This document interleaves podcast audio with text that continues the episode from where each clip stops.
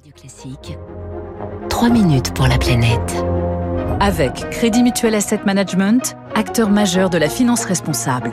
3 minutes pour la planète. Bonjour Baptiste Gabory. Bonjour François, bonjour à tous. Bon alors à chaque produit ou presque désormais son label dans les rayons des supermarchés. Profusion qui est aussi source de confusion hein, et pas toujours de, de qualité.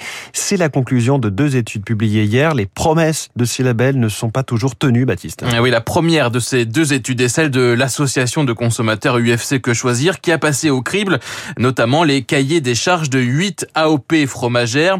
Ces AOP, appellations d'origine protégée, sont-elles de production traditionnelle, de typicité du fromage, de qualité donc du produit. Trois critères ont été retenus, par exemple l'interdiction du lait pasteurisé ou encore la proportion de euh, races locales pour les vaches et les résultats sont très contrastés. Olivier Andro de l'UFC Que Choisir. Il y en a cinq hein, qui cochent toutes les bonnes cases et on peut euh, notamment euh, citer la gueule, le salaire, euh, l'abondance. Et puis il y en a trois autres en revanche, hein, le sanitaire, le cantal, le minster, qui ont des cahiers des charges qui sont très permissifs et qui autorisent la fabrication de productions finalement qui seraient susceptibles d'être très proches des productions industrielles sans AOP. C'est pour ça que nous considérons que les productions qui s'en tiendraient à, à des conditions de fabrication très minimalistes ne méritent pas le label AOP. Des produits d'entrée de gamme pas très différents finalement hein, selon l'UFC Que Choisir, des produits industriels pour certains de ces fromages.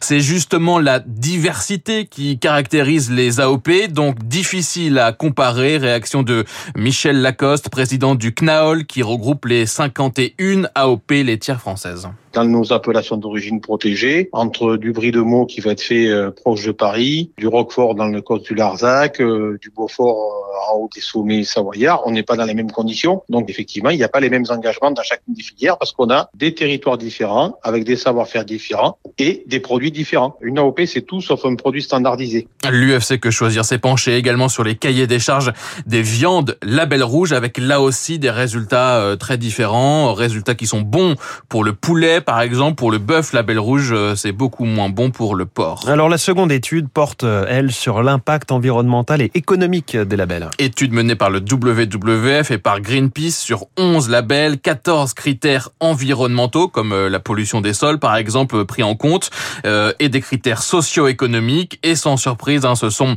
les labels bio qui obtiennent les meilleurs résultats, comme le label AB, agriculture biologique, ou bio équitable de France. L'étude, au contraire, pointe du doigt plusieurs certifications environnementales comme HVE, haute valeur environnementale, aux impacts très faibles selon les deux ONG. Problème, hein, les exploitations certifiées HVE pourront prétendre aux mêmes primes que la bio dans la future PAC, dénonce Arnaud Goffier du WWF. Là aujourd'hui, on a une future PAC qui va considérer le label bio et le label HVE sur le même plan. Donc les agriculteurs, qu'ils soient bio ou HVE, auront accès au même niveau d'aide, ce qui de notre point de vue est une aberration puisque on n'est absolument pas sur les mêmes niveaux d'exigence environnementale. Les associations demandent donc à l'État de suspendre son soutien à la HVE avant une révision de son cahier des charges et plus largement de faire le ménage dans les labels et d'orienter le soutien soutien public et les financements qui vont avec vers les démarches qui ont fait leurs preuves. Merci beaucoup, c'était 3 minutes.